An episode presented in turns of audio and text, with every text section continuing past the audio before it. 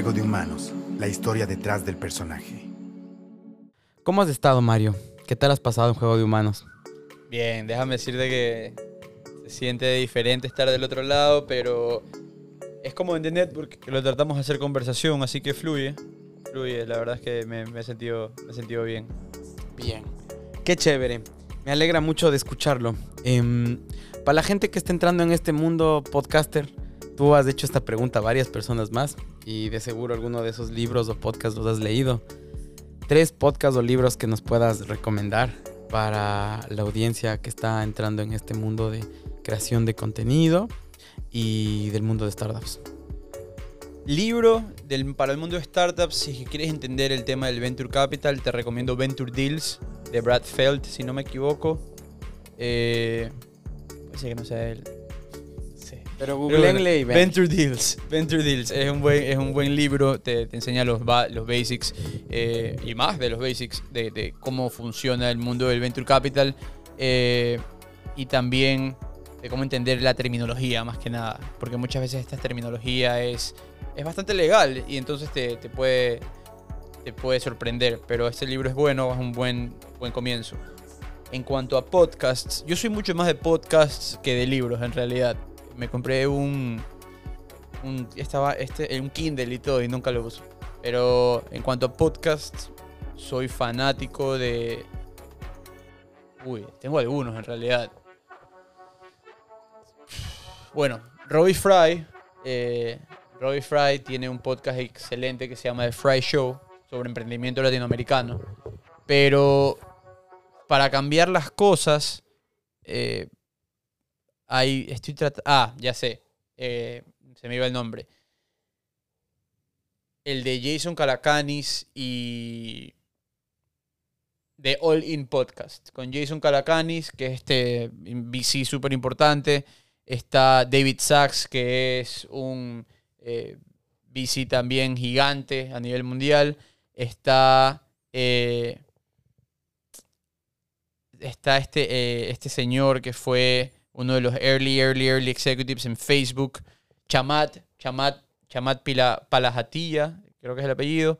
Eh, y también está David Friedberg, si no me equivoco, que es el nombre, otro enorme del mundo del VC. Entonces, todos estos cuatro que te acabo de mencionar son billonarios, billonarios de verdad, eh, que están hablando en un podcast sobre todo lo que está pasando en VC en esa semana. Es increíble. Y de ahí, eh, ¿qué más te puedo recomendar? Me falta uno. ¿Qué más veo? Lo peor es que consumo bastante. Bueno, el de Your Rogan Experience. Va a sonar bastante repetido, pero a mí me gusta mucho lo, que hace Joe Rogan. Lo escucho bastante a él. Me encanta. Súper. Interesante todo lo que nos has comentado. ¿Te arrepientes de algo en, todo, en toda tu vida? No, no, no, no. ¿Eres feliz? Sí, como nunca. O sea, no es, que no, no es que nunca he sido feliz, pero más que nunca. ¿Qué es felicidad para ti? Paz. Estoy tranquilo, o sea, domingo en mi casa con mi hijo, mi esposa y mi perro. Tranqui, no pasa nada, no necesitas nada más.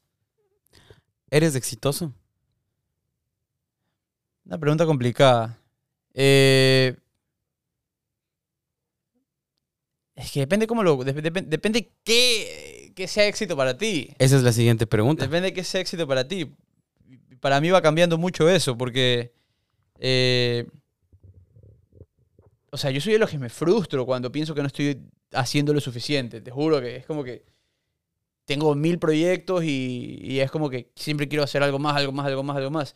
Al principio era, eh, quiero, quiero que el podcast sea monetizado y tener sponsors y, y, poder trabajar con un gran equipo en The Network y que crezca.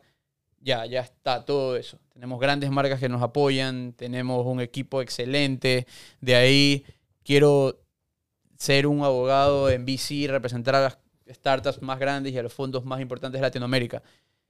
Ya, pero de ahí siempre hay algo más. Entonces, al final del día es como que eso es subjetivo. Eh, o sea, exitoso en cuanto a... tengo una familia espectacular, soy feliz en ese sentido, me encanta donde estoy en este momento. Eh, sí, me consideraría exitoso en ese lado. Por ese lado sí. Perfecto. ¿Qué le dirías a tu yo de los 20 años? ¿Qué le diría a mi yo de, a mi yo de mis 20 años?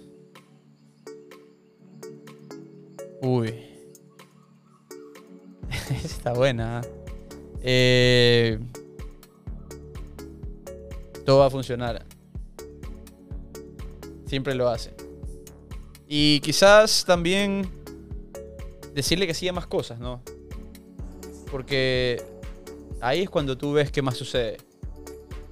Si esta entrevista, si este viaje, si esto de acá. Y, va- y vas eh, viendo nuevas oportunidades.